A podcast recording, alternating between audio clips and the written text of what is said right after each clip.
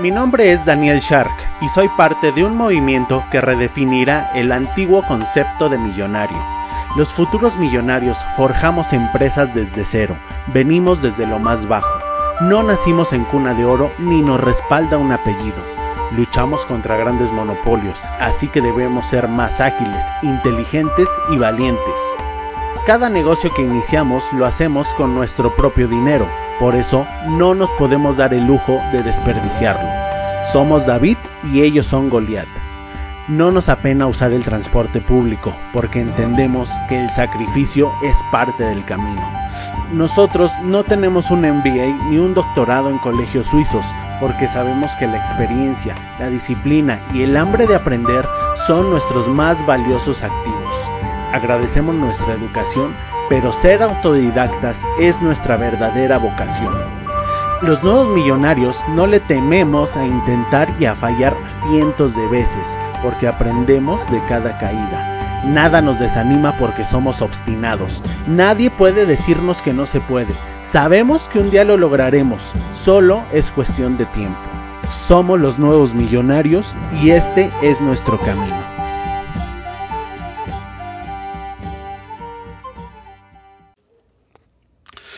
Hola, ¿cómo estás? Excelentes días, tardes o noches. Eh, hoy te quiero hablar de un tema en el que veo muchísimo, muchísimo potencial para emprendedores, para emprendedores, perdón, como tú y como yo. Y es el tema burocrático. Fíjate que hoy fui a una instancia de gobierno llamada COFEPRIS. Para los que no estén familiarizados con la COFEPRIS, pues es la eh, Comisión eh, Federal contra Riesgos Sanitarios, si no me equivoco, son sus siglas, COFEPRIS.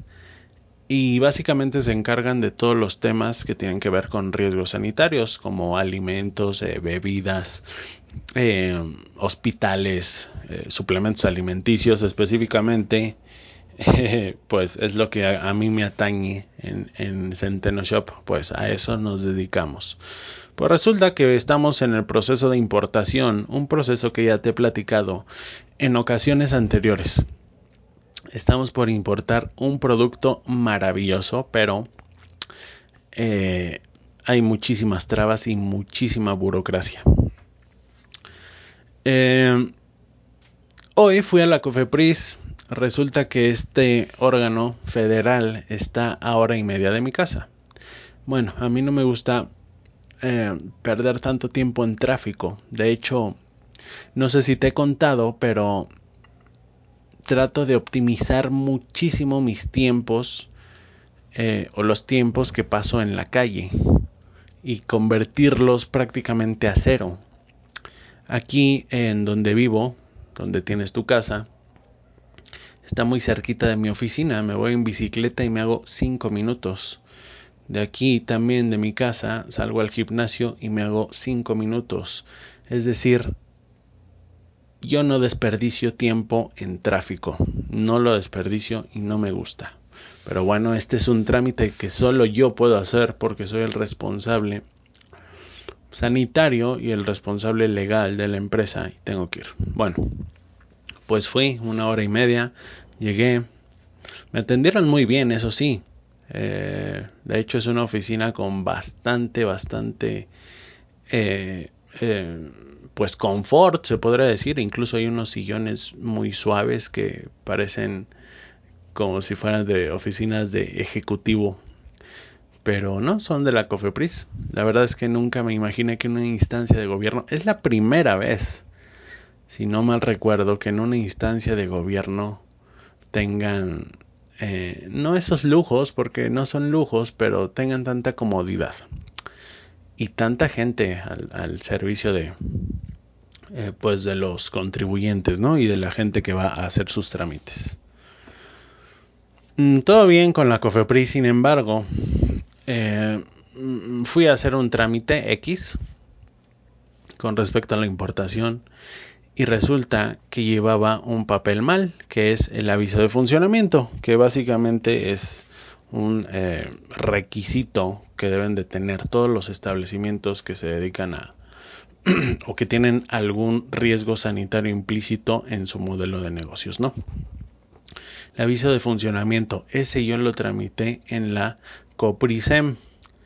Eh, y a lo mejor se te hace muy aburrido este, este podcast porque estoy hablando eh, de instancias de gobierno y todo eso, pero es que ahí está la clave.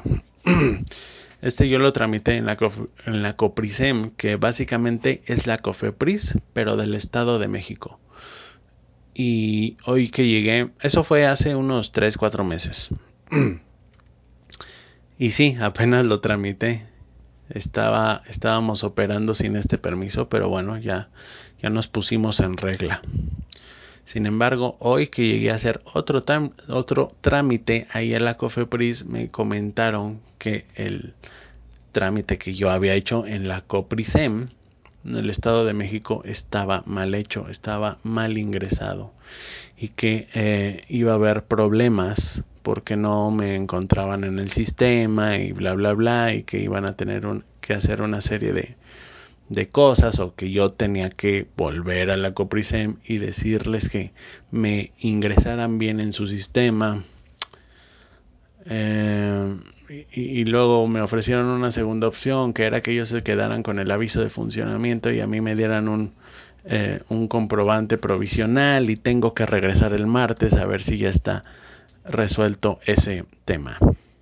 Bueno, el punto al que quiero llegar es que los emprendedores, la gente normal, y esto lo venía escuchando en un podcast que encontré hace poquito de Carlos Muñoz, que es un marketer y, un hombre de negocios fenomenal, o al menos eso es lo que vende, ¿no? Apenas lo estoy, eh, ya lo conocía, pero apenas me estoy eh, empapando más de su filosofía y de su conocimiento. Porque acuérdate, no porque yo tenga experiencia o no porque tú pienses que tienes experiencia, eh, nunca creas que lo sabes todo.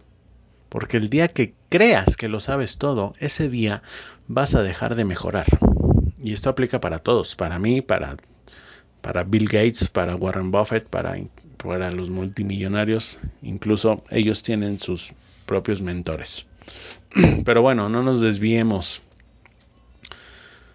Estaba escuchando de Carlos Muñoz que él decía, tiene una frase eh, súper elocuente que dice, donde la gente normal, donde la gente promedio ve problemas y se queja, los emprendedores vemos oportunidades, o al menos debemos de verlas. Si te consideras un emprendedor, debes de ver las oportunidades. Y realmente en el sistema burocrático mexicano y en general en el mundo, me parece, salvo salvo naciones super avanzadas como Holanda, Suiza, que todo casi casi es perfecto y avanza como si fuera una maquinaria de reloj suizo. paradójicamente, no, bueno, no, paradójicamente no. Eh, salvo esas economías, salvo esos gobiernos que se escuchan tan perfectos, aquí en Latinoamérica en general tenemos mucha eh, mucho potencial dentro de los procesos burocráticos, dentro de los procesos políticos, dentro de todo esa, o sea, todo está hecho un cochinero, todo es una maraña de, de desoptimización brutal. Yo no sé, evidentemente la gente que trabaja en, en, oficinas de gobierno, y no me refiero a ti si eres un trabajador del gobierno del Estado, sino a la gente que de veras toma las decisiones eh, deberían exigirles que tengan por lo menos un poquito de emprendedores, ¿no? Un emprendedor no se puede dar el lujo de, de desperdiciar tantos recursos. Ahí te va un ejemplo. ¿Por qué crees que Elon Musk está creando cohetes para que vayan al espacio? Si cohetes que vayan al espacio ya los creaba la NASA. O sea, la, NASA es un órgano de gobierno de Estados Unidos ¿Por qué crees que Elon Musk se dio a la tarea de competirle, entre comillas, a la NASA? Si ellos ya lo estaban haciendo. ¿Por qué? Porque Elon Musk tiene pensamiento de emprendedor. Él creó un cohete eh, y, búscalo en YouTube, ¿eh? es espectacular. Creó un cohete espacial que, eh, que arranca, que, que surca el espacio, el cielo, el espacio, pero cuando regresa, regresa de pie. O sea, regresa de forma vertical, pues. No sé si has visto los lanzamientos de la NASA, como el transbordador cuando despega de la Tierra, del suelo, eh, alcanza cierta, bueno, ya cuando despega y alcanza cierta altura, se empiezan a desprender partes del cohete y se empieza a romper todo.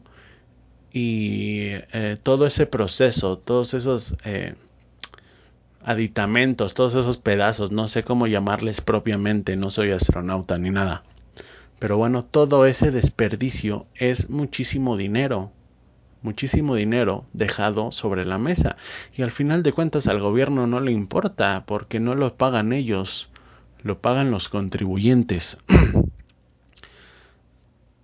Y, por el otro lado está Elon Musk con su pensamiento de emprendedor. Un emprendedor no se puede dar el lujo de andar derrochando, eh, derrochando dinero, desperdiciándolo entonces, él lo que hizo es, no, es, decir, no, no, no quiero un cohete que se despedace y que esos y que todo ese dinero se vaya por la borda. No, yo tengo que crear un cohete más eficiente que regrese en una pieza. Que así como sale, regrese en una pieza. Y lo, lo ha logrado. ¿Ves eh, la analogía? Elon Musk lo hizo con cohetes en el espacio. Lo que te quiero decir a ti, eh, persona, emprendedor, es que si trabajas dentro del gobierno eh, y tienes mente emprendedora, no necesariamente tienes que salirte de tu trabajo. Bueno, de esto ya hablé también en otro capítulo que se llama Riesgos Estúpidos. Mucha gente te, te dirá, sobre todo gurús de, de, esto, ¿no? De emprendimiento y eso, que dejes tu trabajo y que te arriesgues y que dejes la zona de confort, bla, bla, bla. Yo te digo, no, no lo dejes. O sea, trabaja el doble, sí, trabaja el doble, duerme menos, chingale. Pero eh, no dejes tu trabajo, pero al mismo tiempo trabaja en tus sueños, en, una, en un emprendimiento tuyo, ¿no? Y ya cuando tengas algo seguro, entonces sí lo dejas. Pero bueno, cada quien, cada cabeza es un mundo. Pero si estás dentro del sistema, ya sea, seas lo que seas, ¿eh? seas burócrata, seas maestro de escuela pública, seas eh, doctor del sector público, seas enfermera, seas administrativo, cualquier, eh, tú lo sabes, tú lo sabes, cualquier instancia de gobierno tiene un margen de mejora pero brutal. Y te voy a poner un ejemplo, simplemente si tú estás dentro de un, órgano gubernamental y te das cuenta que, eh, que no sé, que hay un papeleo innecesario en un eh, formato eh, X, ¿no? Por ejemplo, para, no sé, para trabajas en el departamento de licencias y te das cuenta que hay cinco o seis requisitos que no tienen pues que no tienen razón de ser, ¿no? Pues ve y proponle a tu jefe algo. Ahora, Cambiar el sistema de gobierno es muy difícil, pero puedes innovar desde dentro, puedes intentarlo. ¿Qué tal si crearas una app que le eh, facilite la vida a, tu, a tus compañeros, a tu jefe? Todo esto, todo esto aporta y las mejoras que hagas dentro de tu mismo trabajo, dentro de tu misma oficina, uno, tú estás emprendiendo y dos, le vas a mejorar la vida a la gente dentro de tu oficina y tres, eso puede incluso trasladarse a un mejor rendimiento eh, a los contribuyentes. No sé si me estoy explicando. Por eso, estas aplicaciones nuevas que están saliendo de contadores, por ejemplo, el otro día vi una aplicación en Shark Tank de contabilidad casi automática. O sea, ya te están diciendo que prácticamente no necesitas un contador, que simplemente escaneas tus tickets y te calculan los impuestos, ¿no? ¿Qué es eso? Están simplificando un sistema que por default, que por la misma naturaleza del sistema, por ser de gobierno, es extremadamente ineficiente. Tú te das cuenta, métete a las páginas web de los órganos de gobierno, son una porquería, ¿eh? No cargan, se tardan, se cuelgan, este, están desactualizadas, están feas, incluso los diseños son feísimos, un montón de texto cuando puedan contratar a un buen copywriter y decirle, oye, resúmeme esto, ¿no? Hay un área de oportunidad increíble. Y tú, si estás en una oficina de gobierno o si has trabajado en, o si trabajas para el gobierno de una u otra manera, tienes grandes oportunidades. Recuerda, la mente del emprendedor ve oportunidades donde la gente normal ve problemas. Entonces, tú eres un superhéroe. Sálvanos, sálvanos de este sistema tan ineficiente y tan, eh, tan malo que es el sistema burocrático mexicano y latinoamericano en general.